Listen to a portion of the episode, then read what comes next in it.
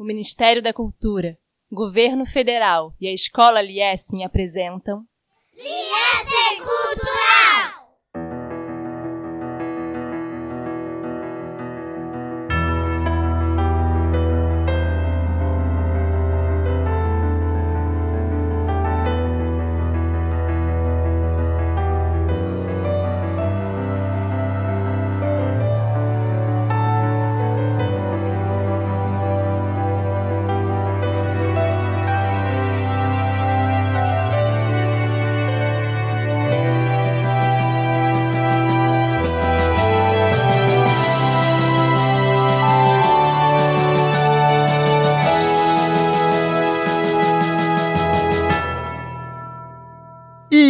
Sejam bem-vindos a mais um episódio do podcast Liessem Cultural, o seu podcast para falar de cultura.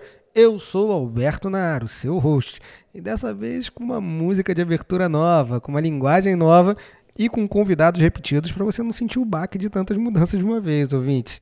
Eu tô aqui de novo com Morá Alessandra Shalom, Lekulam. e Moré Yuvalo. Shalom. Bom, como eu ia dizendo, os convidados são familiares, mas a linguagem é nova. Esse é o primeiro de 10 episódios de cinema e a ideia aqui é um pouco diferente do seu podcast de cinema comum. Aqui a gente não vai ficar falando mal de filme nenhum, nem como a gente faria se estivesse no lugar dos artistas. A ideia aqui é pensar o que, que esses filmes têm de legal e o que, que a gente pode aprender com eles, tanto em termos de cinema quanto em termos dos temas que o filme aborda. Vamos para a sinopse. Primeira-ministra israelense Golda Meir ficou conhecida como a Dama de Ferro de Israel, responsável por difíceis decisões durante a Guerra do Yom Kippur em 1973. De 2023, com classificação indicativa de 14 anos, o filme de hoje foi estrelado pela dama Ellen Mirren, dirigido por Gui Native com o roteiro de Nicholas Martin. O filme de hoje é Golda, a mulher de uma nação. Remember that I am first an American, second I am Secretary of State, and third I am a Jew. You forget that in Israel we read from right to left. Beleza, galera. Então, seguinte, a gente vai fazer agora 10 episódios sobre cinema. A gente está mudando agora o formato do podcast para vocês, além do segmento cultural. Então, vou explicar aqui agora rapidinho como é que vai funcionar para vocês. A gente selecionou 10 filmes, 10 filmes sobre 10 personalidades, porque o nosso tema pedagógico anual aqui dentro do LIES esse ano é Inspiração 360, em que a gente se inspira em pessoas que foram importantes para a gente, né? A gente acredita que são pessoas que podem fazer uma grade de referências de ações que são importantes e interessantes para os nossos alunos. Então, são 10 cinebiografias. A primeira biografia, como vocês já sabem, é Golda. E a gente vai analisar o cinema a partir disso, sobre dois aspectos. O primeiro aspecto é o essencialista, em que a gente vai é, ver questões sobre a própria mídia e linguagem cinematográfica. E a outra questão é essa contextualista, em que a gente vai falar sobre o contexto daquele filme, contexto histórico, enfim. Então, nada melhor do que esses dois grandes conhecedores de cultura judaica e história de Israel, que estão aqui na minha frente para a gente falar sobre Golda. Olha o nome Golda Meir. Já pensou nisso? Golda. O que, que é Golda? É o De gol da Meir. Ah? É o gol. É, o gol Golda dela. Meir, né? Depende, você tá no inglês? Não, Golda é óbvio que vem da palavra É. gold. Golden, né? Ouro. E Meir vem da palavra ilumina, né? Então a gente tem uma pessoa que chama ouro que ilumina. Isso é muito forte quando você pensa, principalmente no, no hebraico. Então essa pessoa ela já vem como uma força muito grande no seu próprio nome, né? E combina com a história dela com relação ao Estado de Israel, que ela foi uma das grandes pessoas que financiou o Estado, né? Assim, ela conseguiu levantar bastante fundos para a criação no, do no- Estado. O início do trabalho dela é, é- foi Mapai ou Avodá é, é que ela participou? Ela era secretária Menor ideia. ou do Mapai ou do, do Avodá, a gente pode checar isso para ver, mas do, do Partido Trabalhista, da esquerda, né? E, e a esquerda que governou Israel, que começou esse movimento que a gente como a gente conhece como Israel de hoje. Ela era secretária. A gente está falando de uma pessoa que viveu em três culturas diferentes. Imagina a diferença que isso faz no ser humano. Ela Cara, veio da Ucrânia, uma né? pessoa que nasceu na Ucrânia, em Kiev, que é muito diferente de que os Estados Unidos, onde ela viveu até, sei lá, 20, 23, al- alguma coisa dessa, 26 anos. E viveu o antissemitismo. Não, com certeza, mas eu, não, eu nem tô tocando assim, nisso. o que tô falando- motivou ela a Sim, sair de lá. Mas eu tô falando assim, como cultura do- do- do- da pessoa. Só língua, só aprendendo línguas diferentes já faz a gente abrir, assim, um monte de janelas diferentes, de horizontes diferentes, de ideias diferentes. Não, uma pessoa nasceu em Kiev, sim, sofreu Essa antissemi- perseguição sim, judaica. perseguição, ela conta no filme, né? Sim, ela conta um pouquinho. Que é uma cena muito sinistra, né? Que você entende de onde vem é, essa, essa força, essa decisão, esse pensamento, essa humildade. Que a gente está aqui para falar do filme, na verdade, e não da pessoa. É é uma coisa que me deixa um pouco conflitado, porque é uma pessoa que tem muito para falar. O filme ali é, é muito marcante, mas é um filme. E o mais incrível é que é uma mulher. Não, com certeza. Isso, eu não sei se. Eu acho que todas as mulheres têm espaço para isso. Ela tomou esse espaço e isso sim, Sim, incrível. A primeira primeira-ministra de Israel, a terceira do mundo. Sim. Então, e, e isso- não é de qualquer lugar. É de Israel. Pois né? é. E Israel é um, é um lugar tão delicado que precisa de tanta atenção. Bom, mas aí são muitas coisas para assim que eu pelo, pelo filme pelo menos é, consegui ver, sabe? Essa essa coisa de, de uma pessoa forte, de uma pessoa que tem a sua própria assim ideais, ideias, uma pessoa humilde. Você fica chocado como primeira-ministra no caso. Você vê a casa, pelo menos que o filme apresenta. Eu acredito que isso é bem real, bem simples, bem assim, um- uma coisa da vovó, completamente da vovó, recebendo o Kissinger, né? E ele é um filho, senta. É, é bem. Come. E deixa mame, a mãe judia, em que ela É. coloca aquela roupa de, de vó, de É, não mãe. precisa ser Yiddish, mame. Eu, Não, eu acho que é uma casa de mãe, né? Uma Sim, casa de mãe. Mas é um filme judaico, então assim, Sim, mostra ah, bem então é aquela coisa, ela faz a, a comida, ela, não, vou te oferecer a comida, bem, bem essa coisa da mãe recebendo, não, antes da gente conversar, toma sopa. E aí ele, não, não quero, ela é sobrevivente, não quero, ah, então tá, vou comer, fantástico. Eu acho que essa cena em especial, já que vocês trouxeram ela, ela tem ali uma, uma coisa que é bastante cinematográfica. Existe uma teoria de cena, que é a teoria do status, em que todas as coisas em cena têm algum status. E tudo ou domina ou tá dominando a relação ali em cena. É, e ali é um- uma cena em que dois indivíduos que não representam a si pessoalmente, representam estados, né? No caso, o Estado de Israel, a Golda Meir, e o Estado dos Estados Unidos, o Henry Kissinger. Esses dois indivíduos, representando esses dois países, estabelecem ali uma disputa para ver quem vai dominar aquela relação. E por serem indivíduos que representam estados, essa relação se extrapola para os estados, né? Então, é, ali enquanto discussão diplomática, eu achei que foi muito bem construída a cena, no sentido de é, a Golda tá obrigando ele a comer com a carta da sobrevivente do Holocausto. Na verdade, o que ela está fazendo é obrigar os Estados Unidos a colaborar com a carta também do sobrevivente do na Holocausto. cara, olha a nossa história, lembre-se de onde a gente veio. E o outro comentário que não é nesse momento, mas a gente lê da direita para a esquerda. Ah, é Porque ele coloca o judeu em terceiro lugar. Não, mas a gente lê ao contrário, não tem problema. Inclusive, essa é a frase da vírgula sonora que vocês ouviram aí, pessoal. Que eu acho que é uma das frases mais marcantes do filme, né? Que representa também que o Yuval acabou de falar, né? Que essas formas diferentes de se comunicar, né? Essas línguas diferentes que, que ela conhece, cada língua que ela aprende é uma forma diferente de se colocar no mundo. Então, a partir do momento que ele fala, eu sou primeiro americano, depois secretário de Estado e depois judeu, e ela fala, mas você se esquece que a gente lê aqui da direita para esquerda, ela tá mostrando uma forma diferente de ver o mundo, né? Eu, eu acho que o fato do, do Kissinger sentar e comer o borscht, né, que ele provavelmente comeu na casa da mãe ou da avó dele, já é uma, é uma forma dela. Assim, eu vejo, tá? Porque, mais uma vez, é um filme, né? A gente está assistindo um filme, então cada um tem a sua percepção, eu acho. É a forma dela já de ganhar o jogo. Se ela conseguiu fazer ele sentar e comer, ela já ganhou o jogo. Ela é a mãe que agora fala com o próprio filho.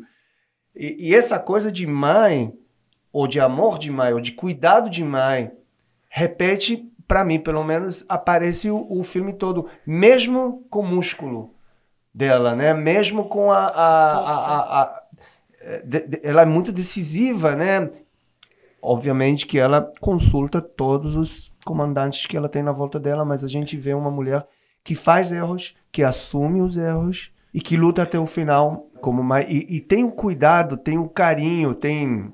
A gente vê o carinho que ela tem como secretária, o cuidado que ela tem com a fala que, que, que sai da boca dela, é, a forma que ela trata o Moshe Dayan, que é um super-homem, assim, até então, né? Então, é, é- é bem interessante. Para mim, você falou da cena mais marcante. Para mim, a, a cena mais marcante foi o início do filme. Aquela, aquela fotografia de cima, as portas do carro abrem, sai ela. Eu, eu acho que, em- de, de, de modo geral, é- a atriz que fez a, a Golda é bem diferencial de todos os outros ali. Eu não sei se foi uma coisa que queriam fazer, mostrar pra gente a diferença entre a mulher Golda Meir e todo o resto. Mas isso que o filme passou pra mim. Tinha uma atriz super, não sei se glamour é a palavra certa, mas parecia que ela anda com alguma coisa bem diferente, como se fosse uma aura bem diferente todos os restos dos atores que estão ali. Não importa a, a parte que eles fizeram, é, quanto sério foi o papel deles dentro do. Não importa, foi só ela no filme. Foi a personagem mais assim. Óbvio que o filme é sobre ela, então. Blá, blá, blá, blá, blá, blá, não, claro. Mas ainda assim, a gente vê um filme e sempre tem um segundo, tem um terceiro. Ali não tinha segundo, terceiro, quarto. Só tinha ela. É Assim que eu, que eu percebi. E começa logo com o enquadramento do, do rosto dela, bem de perto. A jogada de imagem eu achei assim sensacional. Primeiro, as rugas mostra a experiência dela, o quanto mulher ela é- tem a força dentro dela, os cabelos embranquecidos já, né? é, vai mostrar ao longo do filme, através da jogada de imagem, da fumaça branca, com o fogo das bombas que estão acontecendo. E essa fumaça branca misturada com o cabelo dela fica o tempo todo, ao longo de todo o filme aparecendo. Para mim, o mais marcante foi até a fumaça branca que associava com o cabelo dela e associava com o fogo caído sobre a guerra, né? Causado pela guerra.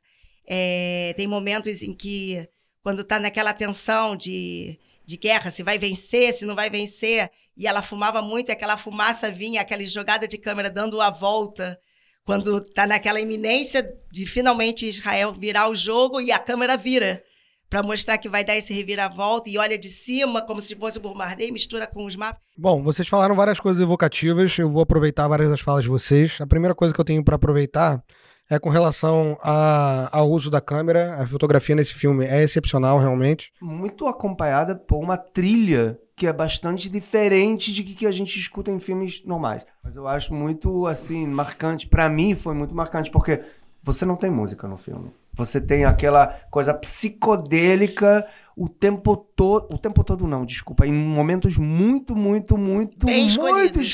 escolhidos. O resto são efeitos sonoros de bombardeio, de choro, de grito e tal. Tem lá no final. é, eu Só não no lembro. final aparece É, eu não música. lembro em, em que cena. Tem uma parte que lembra a música Beautiful Love. Eu não sei de quem. Só essa frase da música, que é uma música muito famosa, Be- Beautiful Love, justamente em uma cena que mostra esse carinho. Esse... E lá no final tem um song, né? Tem um song, uma, uma- um shir, um shir de verdade, de esperança. E eu achei isso bem, assim, marcante. Foi uma um trabalho assim que ajudou muito essa coisa da gente prestar atenção na imagem, prestar atenção nos rostos, nas expressões, né?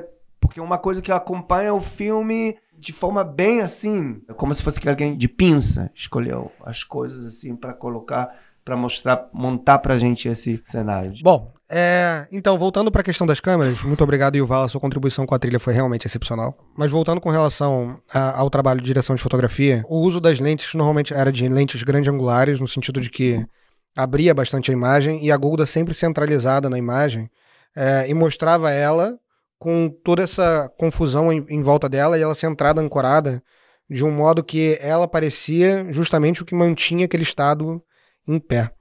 É, a gente também teve, para além da questão da fotografia, na fala de vocês, e o Valo falou dessa ambiguidade, dessa ambivalência da mãe que cuida, mas é forte também. Essa é uma característica bastante forte do, da dramaturgia. Como eu falei também anteriormente, a, a Golda ela representa o Estado de Israel naquele momento, né? E a situação de saúde dela, em que ela está bastante frágil, está com um linfoma bastante agressivo, enfim, que inclusive é escondido do público geral, é uma rima semântica com o próprio Estado de Israel naquele momento, né?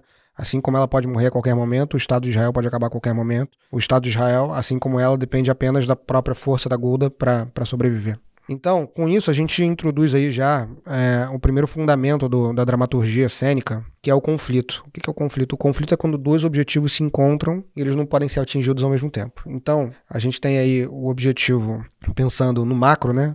O objetivo de Israel de continuar sendo um Estado independente, que existe, e o objetivo da Síria e do Egito de acabar com Israel no Yom Kippur, né? nessa, nessa guerra começada no Yom Kippur.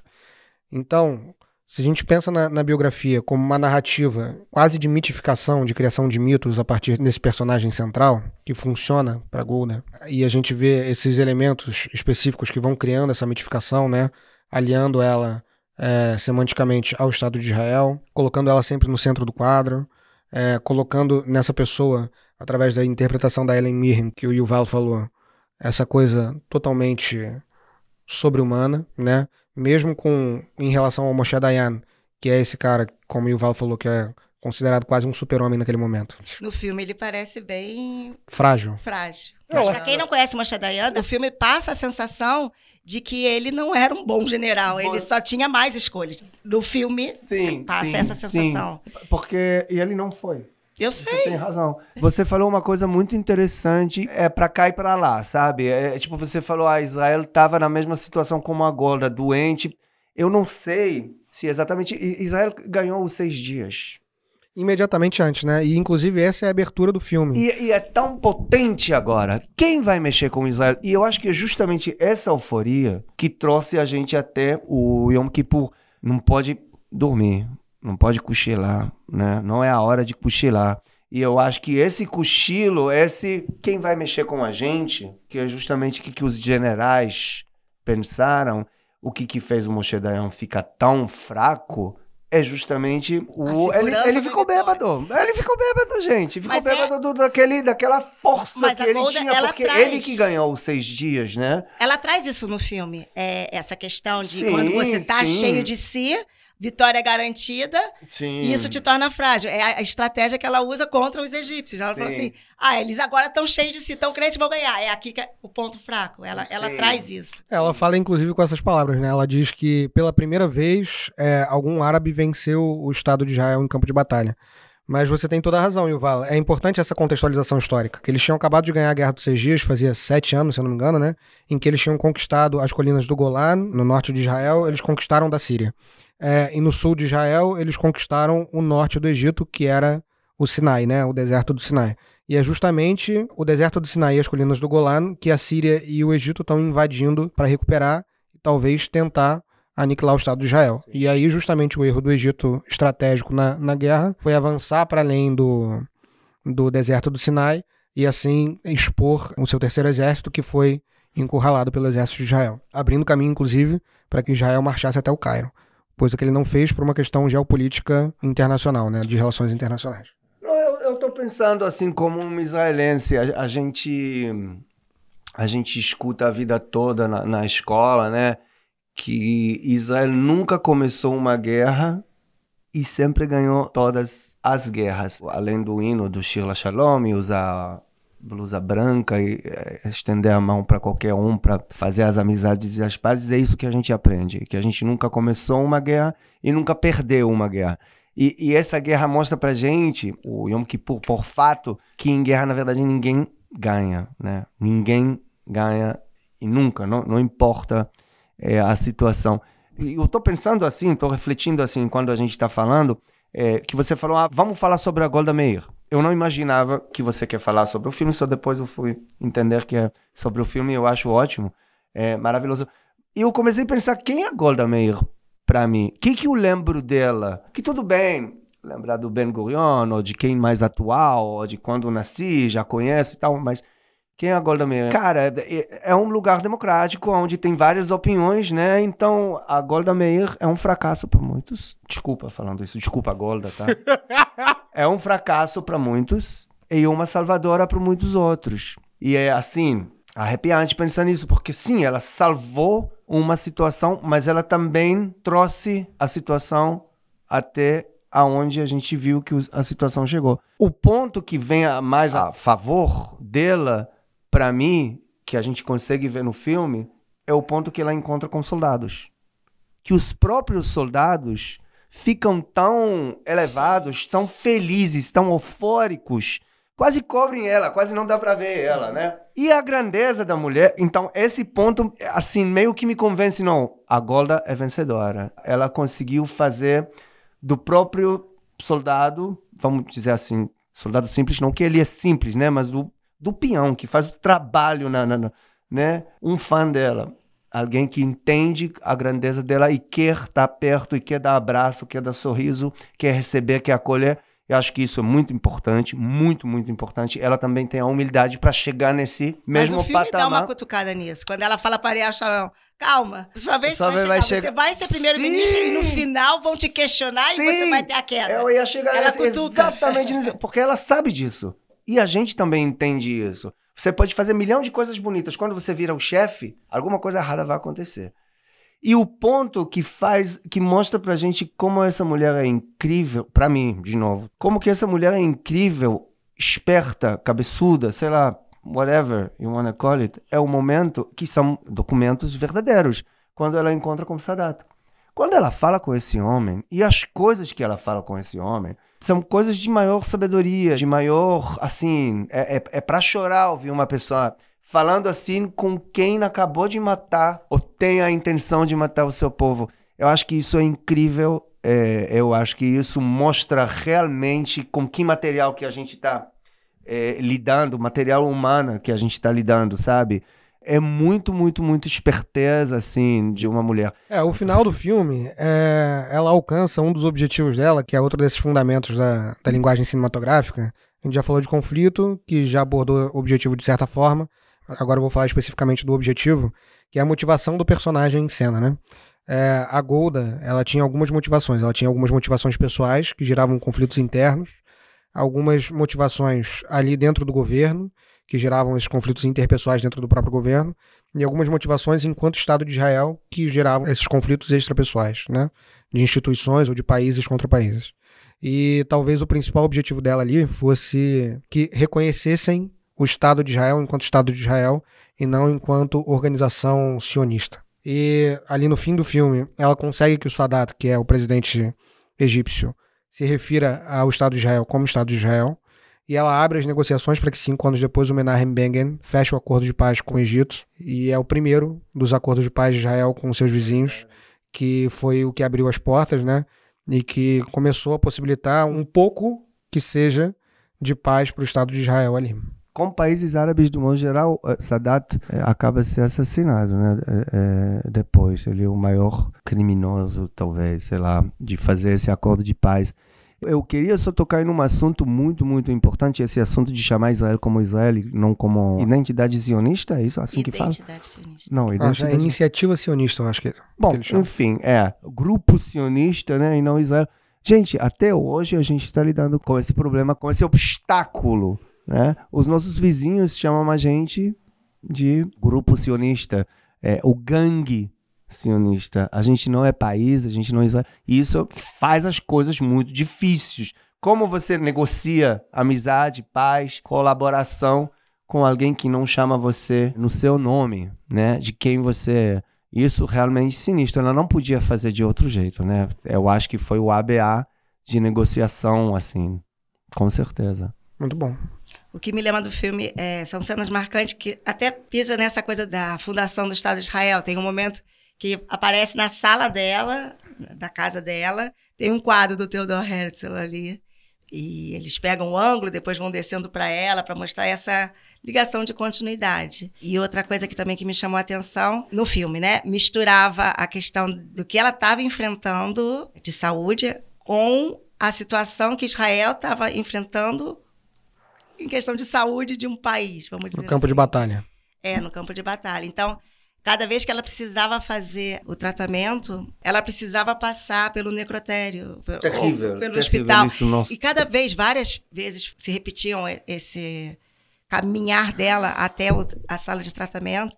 E os mortos que ela iam passando, à medida que o filme vai desenrolando, vão aumentando a quantidade. de- e, ao mesmo tempo, a saúde dela também vai se deteriorando. Então, se mistura a morte dela, que está se aproximando, com a angústia dela e mostra a ansiedade em que ela putuca o dedo até sangrar e, e o sangue de Israel sangrando.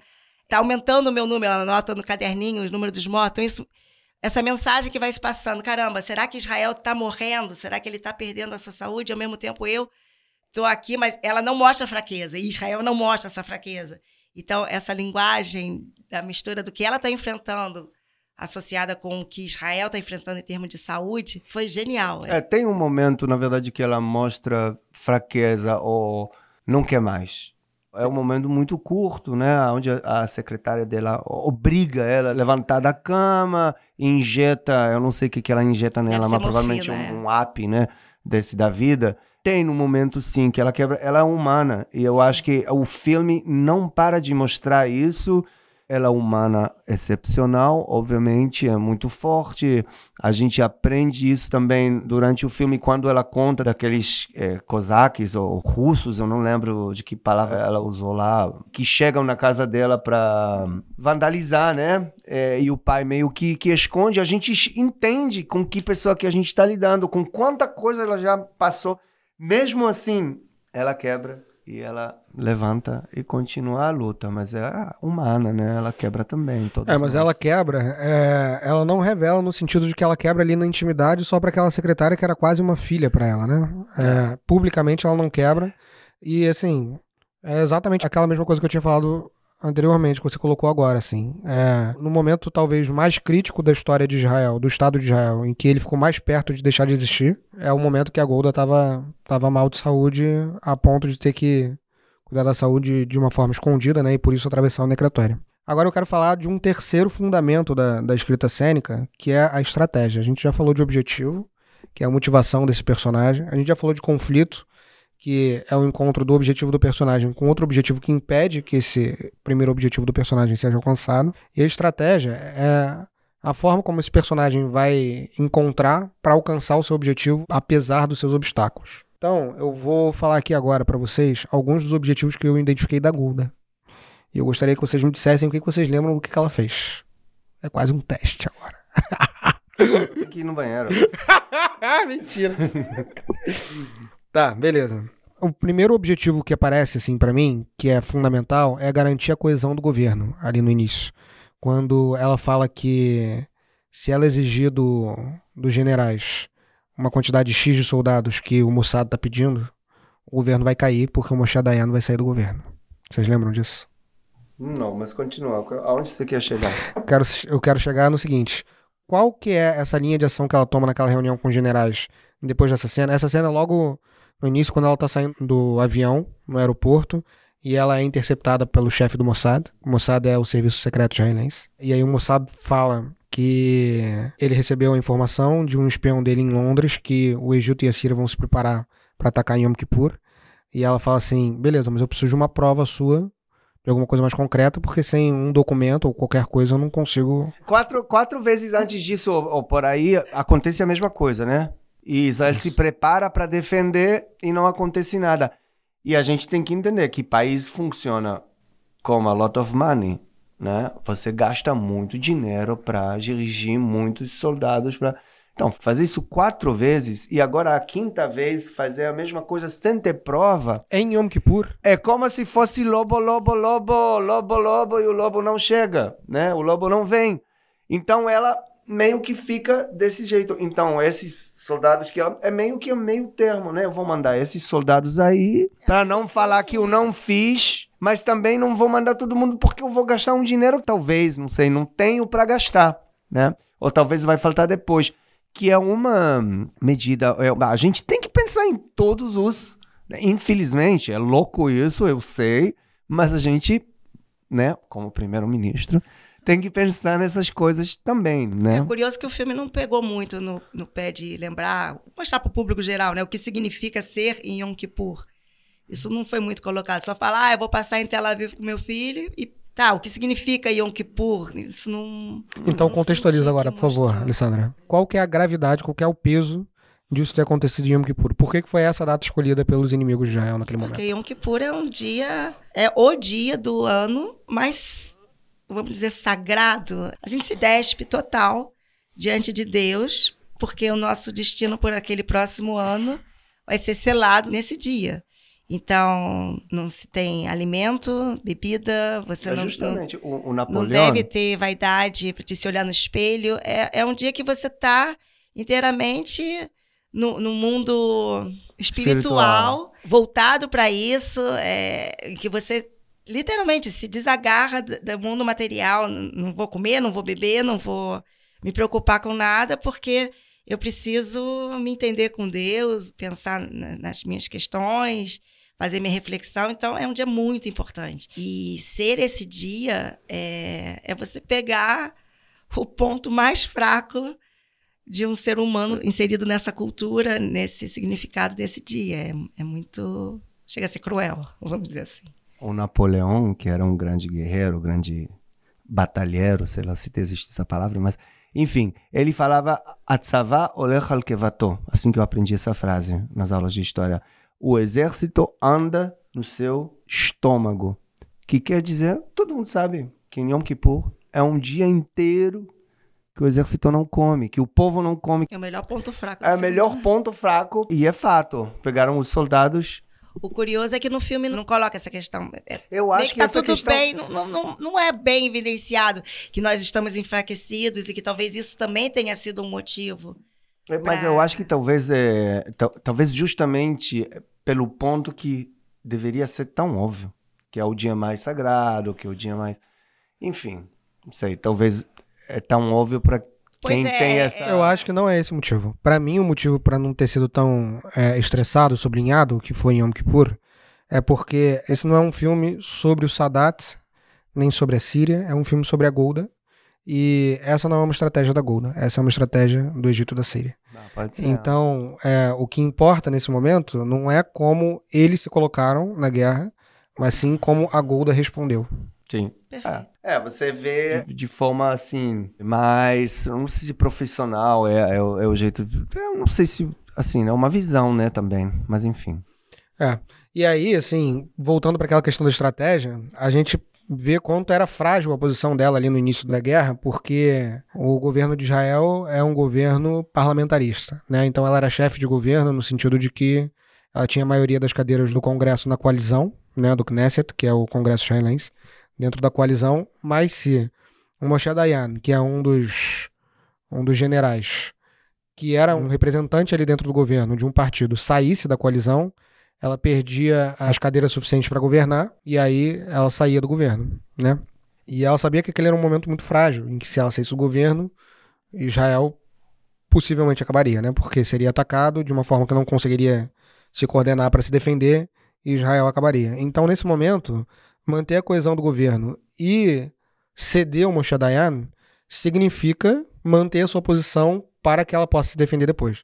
Então a gente tem nesse filme um- uma estrutura também de prólogo, interlúdio e epílogo, em que ela está sendo questionada por uma comissão da Câmara sobre as suas ações na Guerra de Yom Kippur.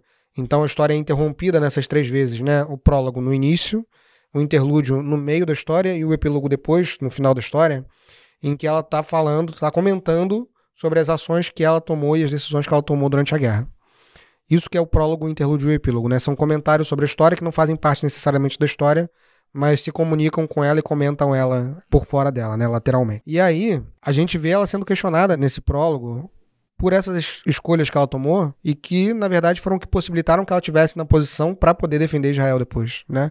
Então ela tem que defender a estratégia que ela tomou e naquele momento, é, dentro de várias outras coisas, assim, da construção da imagem da Golda, a gente vê ela consultando o caderno que o Yuval já citou e citando quantas mortes aconteceram em cada dia, porque ela sabia, ela sentiu exatamente quanto que ela, que ela perdeu em cada momento, né? Ela sabia exatamente o que estava fazendo e não foi insignificante para ela. Então, quer dizer, perder aquelas vidas foi, foi parte da estratégia, né? O que é muito triste. E a gente entende também, é, em determinado momento, essa postura de Israel de, de defender os seus, né? Assim, pagar o preço que for para salvar qualquer israelense ou qualquer judeu que esteja em necessidade em qualquer lugar, né? A gente já viu Israel, principalmente através do Mossad, fazer coisas inimagináveis para resgatar judeus pelo mundo e tem um momento da guerra em que o Egito sabe que Israel vai fazer isso e Israel faz isso sabendo que é uma armadilha, porque não importa se é uma armadilha ou não, tem que fazer mesmo assim. E nesse momento é um momento muito tenso, né? Muito tocante, inclusive, porque o filme é todo falado em inglês, mas é, todas as comunicações de guerra são feitas em hebraico porque são comunicações reais Reais. usadas é, dos registros da época, né? Então, quando a gente vê aquele aquele israelense judeu agonizando, falando que não quer mais, que quer voltar, que não quer morrer. É um cara de verdade que tava falando naquele momento. Na verdade, a gente está falando de uma mulher que teve o stomach, né? Ela sentiu no quisque, né? Que vai acontecer um M, né? E ela não foi com o que, que ela sentiu. Ela foi com a opinião dos generais dela, que caíram em pedaços, na verdade. Ou pelo menos o principal deles caiu em pedaços. E ela tem essa visão, ela entende essa visão, mas ela não vai com o quisque dela. Quisque que a gente fala, sabe? É... Intuição. Intuição, obrigado. Então ela não vai com a intuição dela. E aí ela paga o preço, né? E o preço está escrito no caderno dela, que o contador tem, né? É, lembra muito um caderno pequeno de contador, né? De quanto eu gastei e tal. Que é coisa terrível, assim, mas enfim. Os pássaros aparecem no início do filme. Assim. Sim, é, é, é tem uma revoada que entram todos no. Ela... É, normalmente o que acontece? A imagem dos pássaros, eu, eu entendi desse jeito, né? Aqueles pássaros todos se juntaram, se aglomeraram e, e quiseram fugir e entraram na, na chaminé. Bom, a minha associação, né? É, quando os pássaros se juntam daquela forma, vai acontecer alguma coisa. Sim. É um aviso do filme. Claro. Vai acontecer uma situação muito horrorosa e os pássaros se juntam para fugir. E a chaminé, a minha associação de imagem, foi ela, pessoal, a mistura dela, porque ela. Não, ela fuma muito. Uhum. É, é, essa coisa da fumaça, por isso que eu falei, a fumaça presente o tempo todo no filme. Ela fuma muito e isso vai deteriorar a saúde dela até que ela morre no final, por causa disso. E aí, no final, quando ela morre, os pássaros que ela viu, que foi essa associação dela misturada com Israel, dessa situação e tal, eles estão ali no chão do hospital, Sim. mortos. É no é... hospital que é É no cena? hospital, é ah. na cena. É, aparece o, o, nebulizador caído, a Sim. fumaça de novo aparece, e aí sai do quarto de onde ela está, vai para o corredor do hospital e aparece aqueles pássaros que ela viu e teve essa, essa associação de imagem, né? Morreu, acabou. Acabou. Eu, eu não sei porque faz sentido o que você está falando, mas me pareceu um símbolo que eu não alcancei por, por falta de, de contexto meu mesmo. Beleza, então agora chegou a parte das dicas culturais. Morei o Valo, você tem dicas culturais? Então, dica do Netflix, a gente pode assistir o Malach, se eu não me engano, que chama, o anjo, o anjo do Mossad que fala dessa época, dos instrumentos que o Mossad tinha para se defender e tal, como que funcionou todo esse. E tem mais um que chama Shat Neila, Valley of Tears, que é mais difícil de assistir porque não tem no Netflix, mas eu, eu tô quase chorando de falar disso. Ali sim a gente vê a ação do povo, do israelense dentro da guerra de Yom Kippur, como que uns grupos que entenderam que Israel está fora de sync tomaram a ação pessoal. Estamos falando de pai e filho, estamos falando de amigos, estamos falando de, de, de soldados que entenderam sozinhos que vão ter que vencer a guerra. E salvaram toda a norte né, de Israel, que aqui a gente está falando de sul de Israel. Esse Shatnei lá, Valley of Tears, fala sobre o norte de Israel, né, que também foi barra pesada pra caramba. Você já encontrou isso ali? Valley of Tears tá na HBO Max Sim. e na Amazon Prime Video. Gente, primeira temporada inteira. É, é, é, é, é muito forte. Porque são é, histórias, são contos verdadeiros, verdadeiros mesmo, né? Obviamente com algumas mudanças é, de dramatização e tal mas que contam uma história que, cara, é incrível. Você encontra Israel fora de si, que o exército não tá funcionando, ninguém tá conseguindo mandar ajuda para ninguém, e um cara simples de Beersheba ou de Lod, eu não sei de onde, entende como funciona o exército do inimigo, o que, que ele vê, o que, que ele não vê, e com um tanque consegue fazer toda a diferença. É pra, assim, pra rasgar o coração. Se Golda emociona, o Valley of Tears, ele é tipo, cara, te deixa, nas, tipo, uou, incrível. Vale a pena muito assistir. Você não viu? Não, nunca vi. Muito, muito, muito. Você já saiu uns anos atrás, na, na, na pandemia. Assim, é de 2020 que pareceu. É, é na, na, na pandemia, né? É, é, bem, bem, bem, bem interessante. Eu vi tudo. Tchum, tchum, tchum, tchum, tchum, tchum, tchum, tchum, um atrás do outro, porque não dá para parar. Me lembrou Band of Brothers. Você já viu Band of Brothers? Não. Band of Brothers é mais ou menos essa mesma coisa, também é da HBO. E fala sobre um pelotão na Segunda Guerra Mundial, um pelotão americano. Mora Alessandra, tem alguma dica? A minha dica é André Last, que é um representante do stand-up Acho que ele é o Stand With Us, é ele, né, no caso. É ele. ele fez um depoimento a respeito do filme, pode botar o link.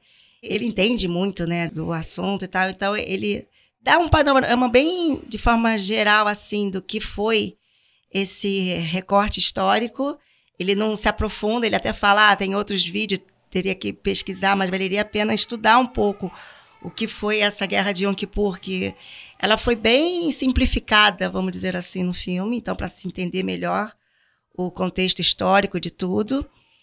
E ele coloca, quando ele está analisando o filme, ele recomenda o filme, mas ele coloca a Golda Meir numa situação que eu não imaginava pela qual ela passa, que é e eu vi alguns comentários depois de fato, é, acusando ela como fascista. E aí aquela confusão do que o sionismo é um tipo de fascismo, me lembrou até na minha época, isso já é tão antigo, de aluna de Fundamental 2 de escola, recebendo em aula conteúdos e panfletos que foram gerados na época. Sionismo não é fascismo. Então, o quanto isso é forte, que chamam a Golda, acusam ela como branca, e ela, na verdade, não é considerada branca, ao contrário, é, se os supremos brancos né, caíam em cima contra os judeus, é porque a supremacia branca não permitia considerá-la branca. Então, ele, ele descreve de uma forma muito interessante esse olhar de relações internacionais e profundo conhecedor do assunto. Vamos botar o link aí embaixo para ver esse depoimento dele. Maravilha, o link está no post. Então, galera, é isso. É, a minha dica para valorizar o trabalho da atriz fenomenal, que é Ellen Mirren, é, que fez a Golda. Eu indico o filme que ela fez, a Elizabeth II, que é muito bom. Ela é sempre muito boa. Vejam qualquer filme dessa mulher, que ela é excepcional. Então é isso. Muito obrigado por nos receberem entre seus ouvidos. Muito obrigado pela sua paciência, pela sua atenção. Curta, compartilhe, divulga esse podcast. Responde aí a caixa de comentários do Spotify e compartilhe o post no Instagram. É isso, galera. Muito obrigado, um abraço, tchau, tchau. Podcast produzido por Alma Cultural.